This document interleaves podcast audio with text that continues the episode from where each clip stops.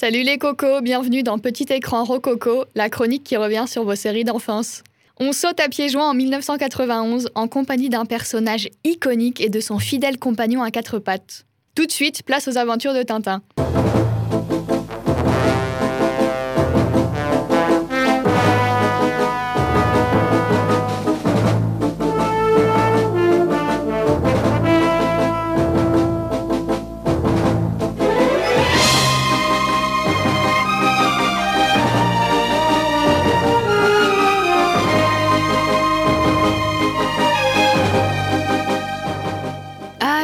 L'un des dessins animés que je garde le plus en mémoire. Je ne saurais pas vraiment dire pourquoi, peut-être à cause des intrigues, des graphismes, des personnages. Enfin bref, en tout cas, aucun doute que je prendrais un grand plaisir à re-regarder les épisodes si je tombais un jour dessus. Bande dessinée sortie de l'imagination de Georges Rémy, dit Hergé, dans les années 30, les aventures de Tintin sont ensuite adaptées en série télévisée en 1991. Des 24 albums d'origine, l'équipe de production franco-belge-canadienne réalise 39 épisodes et est contrainte de procéder à des coupes scénaristiques pour simplifier l'intrigue. Aussi, dans le but de préserver les jeunes enfants, des éléments présents dans la BD doivent être atténués, voire supprimés. Quelques exemples la violence, le tabagisme ou encore l'alcoolisme. Dans Objectif Lune, 16e album et 24e épisode du dessin animé, on passe de trois parachutistes dans une scène à seulement deux, le troisième s'étant tué lors de son saut dans la BD originale. Une bonne décision? Je pense pas que je l'aurais fait, mais je l'aurais fait un peu plus de manière euh, atténuée, pas directement dire ah il est mort, plutôt euh, dire euh, quelque chose comme ah il a disparu pendant le vol, on sait pas où il est, il a atterri à un autre endroit. Je trouve ça plutôt assez intelligent d'enlever ce personnage s'il apportait rien par là. Enfin, avant, je, je pense que c'est pas très grave. Mais moi, pour dessin animé, je me rappelle de Bambi. Franchement, ça m'a marqué enfant quand la maman elle meurt. Donc je pense que c'est pas mal d'enlever. Enfin, si tu peux et que ça apporte rien à l'histoire, enlever des personnages qui décèdent après, je pense que c'est ça peut un peu préserver les enfants. Après, ça dépend la tranche d'âge évidemment, mais euh, je pense que si c'est adressé vraiment aux petits, je pense qu'il faut éviter, euh, si possible, de mettre ce genre de scène. Après, je pense que ça aurait pu par exemple être suggéré, juste pas le voir atterrir le troisième ou quelque chose comme ça, sans forcément le voir s'écraser au sol et mourir. Euh, mais après, c'est vrai que pour des enfants, ça dépend vraiment de la tranche d'âge, savoir ce qu'on a, ce qu'on veut montrer et pas montrer aussi. Quoi. Oui, ça dépend, je pense, de l'enjeu aussi du dessin animé. C'est juste pour euh, divertir, il n'y a pas besoin de rajouter euh, autant d'éléments de détail. Et après, avoir avec la liberté qu'ils voulaient aussi par rapport aux bandes dessinées. Mais je pense que ouais, c'est plutôt pas mal d'avoir fait ça.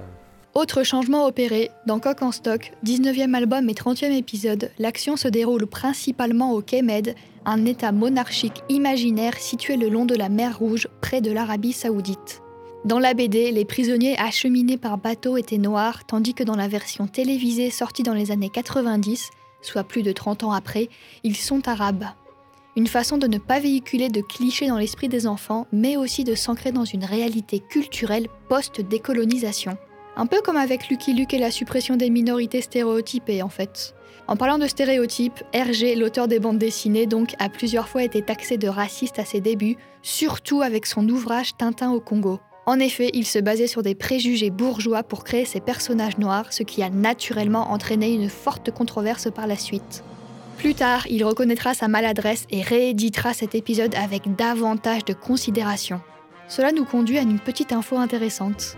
Pour réaliser les premières aventures de Tintin, Hergé admet avoir entrepris peu de recherches pour ancrer ses histoires dans un réalisme culturel. Je pense que ça dépend de l'époque, honnêtement. Euh, je pense qu'on est dans une nouvelle génération et une époque qui fait qu'il faut faire très attention à ce qu'on dit, de la façon dont on parle, il faut inclure tout le monde et du coup exclure personne.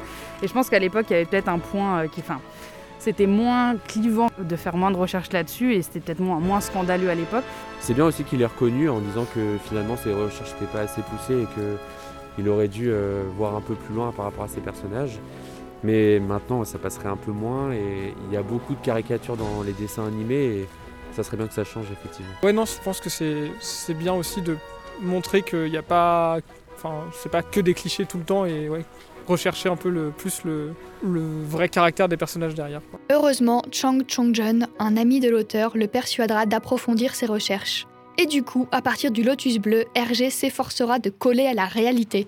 Par exemple, dans L'oreille cassée, malgré un pays sud-américain fictif, il choisira comme toile de fond le conflit entre la Bolivie et le Paraguay lors de la guerre du Chaco pour illustrer le réalisme qu'il souhaite développer.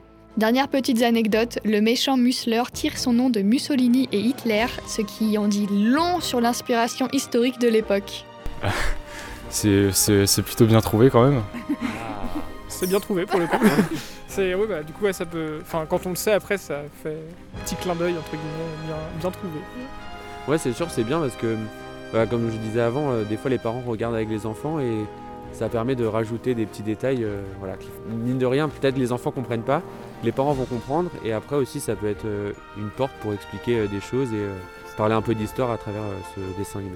Oui, Je suis d'accord avec Jérôme, je pense que ça peut être un enclenchement pour parler d'histoire avec les enfants. Et je trouve que le clin d'œil est plutôt bien fait parce que quand tu l'entends la première fois, tu dois pas te dire Ah, bah, Mussolini, Hitler. Et au final, je pense que ça, ouais, ça ouvre sur l'histoire et, et c'est intéressant de faire ça. Et aussi qui ne se souvient pas des Dupont et Dupont qui, contre toute attente, ne sont pas du tout frères. Savez-vous qu'il existe une technique pour les différencier? Euh, pas du tout. Pas le. Ouais, ou le c'est un truc avec leur canne, non C'était pas ça Je sais pas, j'avais ça en tête, mais. Je sais plus, non Euh, Ah, c'est pas la façon dont il parle Non La moustache? Eh oui, le secret réside dans la moustache. À l'occasion, faites-y attention. Terminons avec nos deux têtes d'affiche, Tintin et Milou. Saviez-vous que le petit chien est apparu dans d'autres séries télé? On ne citera aujourd'hui que les Simpsons et South Park, mais c'est plutôt drôle, pas vrai? Et du côté de Tintin, avez-vous une idée de l'origine de sa célèbre houppette? Aucune idée, c'est peut-être une coupe à la mode euh, à l'époque, il a, il a pris ça quelque part, euh, je sais pas. Euh, pas disait non plus, peut-être un clin d'œil à un de ses amis ou quelque chose comme ça, ou. Je sais pas, ouais. Il y a eu- un coup de vent et bim, les cheveux sont restés euh, bloqués vers le haut. Eh ben, décidément L'explication remonte au premier tome de la série Tintin au pays des soviets. Au tout début, la petite mèche retombe simplement sur son front, mais après une poursuite en voiture mouvementée, sa houppette se relève pour ne plus jamais redescendre. Touche d'humour ou concours de circonstances? On ne sait pas trop, mais le voile est enfin levé. Merci pour votre présence et votre écoute, et on se retrouve bientôt avec le 19e épisode de Petit Écran Rococo. Quelle sera la prochaine série d'animation? Comptez sur moi pour garder la surprise jusqu'au bout. À plus tard